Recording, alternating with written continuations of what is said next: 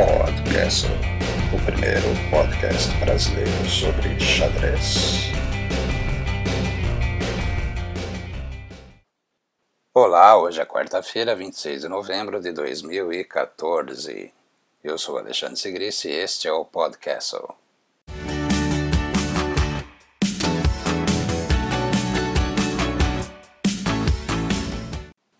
Doha. E olha o Kramnik jogando torneio aberto. Faz tempo, hein, Big Vlad? O Hotel Crown Plaza, em Doha, cedia o que os organizadores, sempre eles, estão chamando de o mais forte torneio aberto de todos os tempos. E se a gente olhar a lista de jogadores, realmente é impressionante. Giri, Kramnik, Jobava, Mamedjarov, Naidish, Dingliren, Tomaszewski, Krivorutko, Elianov, Vachier. Essa lista parece mais um pesadelo do Lenier Domingues. E olha o Kramnik jogando torneio aberto. Não tá fácil para ninguém. E a primeira rodada já fez suas vítimas. Naidish e Jobava, entre outros favoritos, perderam. E teve também o grego Stelios Halkias mandando o gambito Ivans para cima do Kramnik. Empatou. Serão nove rodadas, de hoje, quarta, até dia 4 de dezembro, quinta-feira da próxima semana. 25 mil dólares para o campeão. Abre o olho, Kramnik.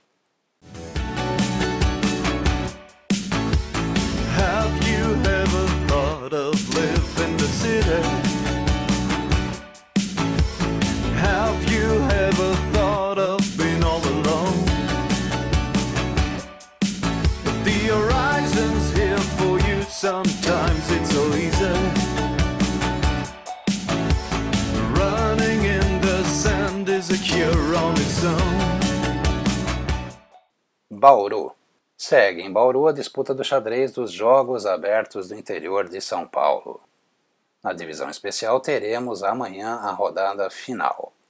Na especial, como expliquei melhor no episódio de ontem, jogam as seis equipes de maior rating médio, tanto no masculino quanto no feminino.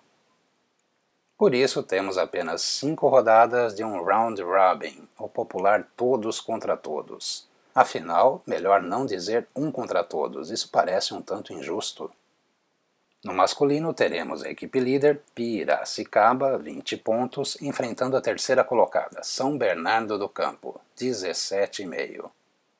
No outro confronto de sair faísca, a vice-líder São José dos Campos, 18 pontos e meio, se digladia com Osasco, quarta colocada na tabela com 13 pontos e meio.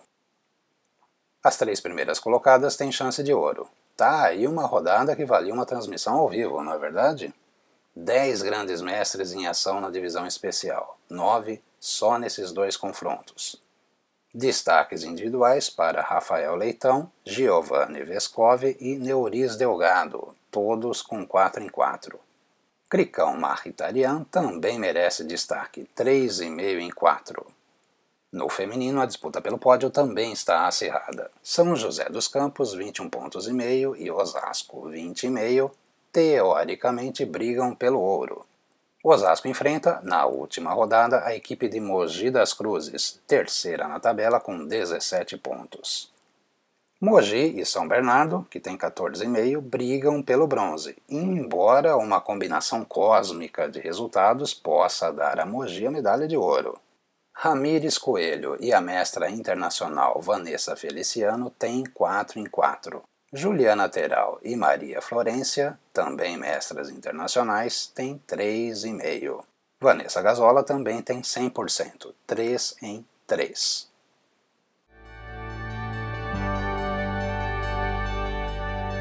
But my mind seems to never been that strong.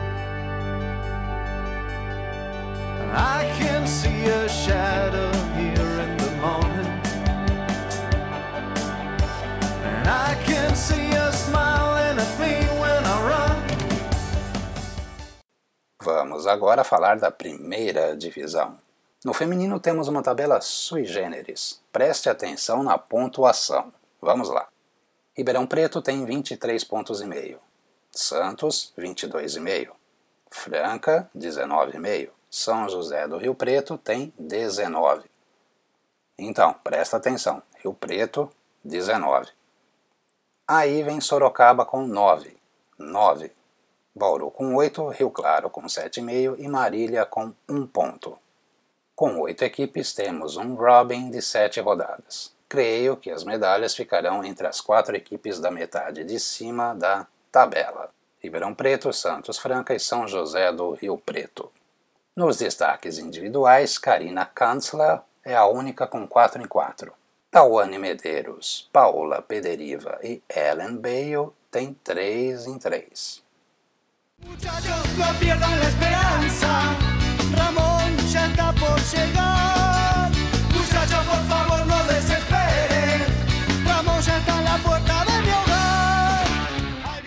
No masculino, ainda falando da primeira divisão, sete equipes. Portanto, um round robin de sete rodadas. Bauru lidera com 21 pontos, mas São José do Rio Preto está no encalço. Tem 20 pontos e um jogo a menos. Ribeirão Preto, também com jogo a menos, vem em terceiro com 19,5. Destaques: com folgas a cada rodada, temos apenas Paulo Jatobá com 4 em 4. Dragan Stamenkovic, Roberto Molaina, Felipe Eudebes e Álvaro Aranha têm 3 em 3. Mas o grande destaque está sendo Ramon Arnal Carrasco Júnior, com brilhantes 2 em 2.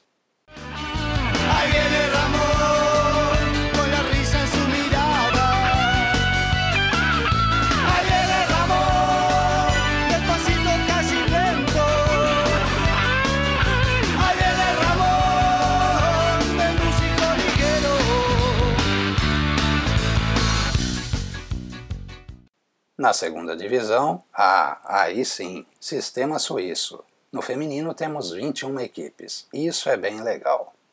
São Caetano do Sul disparou na liderança, tem 24 pontos e meio e é seguido por Jaú, 20 pontos, e Presidente Prudente, 18 pontos e meio. Kelly Librelato, hum, eu acho que eu já falei bastante dessa jogadora. E Bruna Caroline de Oliveira tem 4 em 4. No masculino, 19 equipes, Batatais é outra equipe galáctica, 25 pontos, 5 pontos a mais que a perseguidora imediata, Presidente Prudente. Elbert Galo Ponce, William César Jr. e Daniel Rangel têm 4 em 4. Romeu Freitas e Denizar Veloso têm 3 em 3. Felipe Gabriel Marino, o Mari 9, tem 2 em 2. Essa é para fechar o xadrez.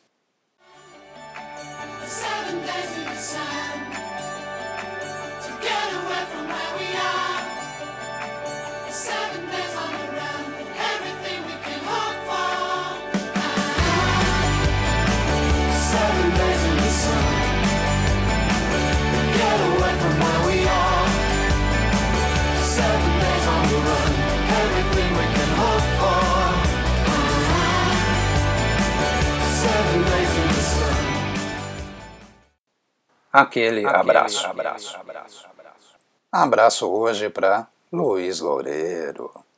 Aposto que todo mundo aí em Bauru está sentindo a falta do nosso decano, da nossa enciclopédia viva. Os jogos precisam de Luiz Loureiro.